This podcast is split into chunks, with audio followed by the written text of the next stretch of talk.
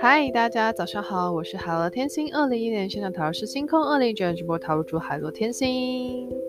那我这一次想要来聊的是关于细菌感染的一些疾病的部分，最主要的是想要这次想要聊的是金黄色葡萄球菌啊。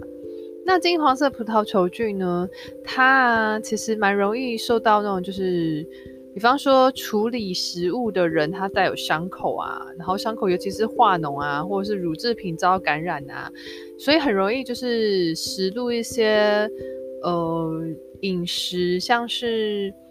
就是肉类制品啊、蛋制品啊、鱼贝类乳制品啊、生菜沙拉啊、面包点这些产品呢，然后受到污染，然后就是引起的就是。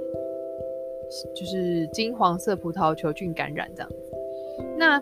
通常呢，就是要留意的，就是饮食的部分，还有就是，比方说，呃，厨房人士他们的卫生习惯啊，还有不要有伤口这件事情很重要。那另外就是，如果说调理好的食品的话，也要尽量就是赶快在食用时间短时间内吃完啊。那冷藏就是两天内嘛，啊，如果说是。超过两天的话，就是冷冻保存这样子，大家都要稍微留意一下。那其实像那个卫生福利部，它有案例嘛？那就像是那个营养午餐啊，中毒啊，然后还有就是呃，员工订购午餐之后，就是有一些就是症状部分。那主要就是可能就是厨房人员卫生习惯不良啊，或者是手部人有伤口人从事就是。呃，调理食品之类的事情这样子，所以大家要小心。另外一件事情就是细菌呃感染的部分，有的时候也会因为抗生素长期服用啊，导致有那个抗药性，所以就是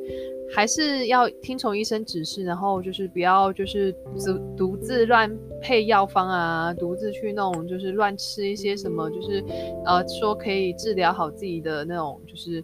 之类的药物之类的，然后乱服用，然后你导致，如果到时候导致就是你抗药性，就是抗生素那种有抗药性的话，那种就很难处理咯。嗯，所以大家要留意这件事情。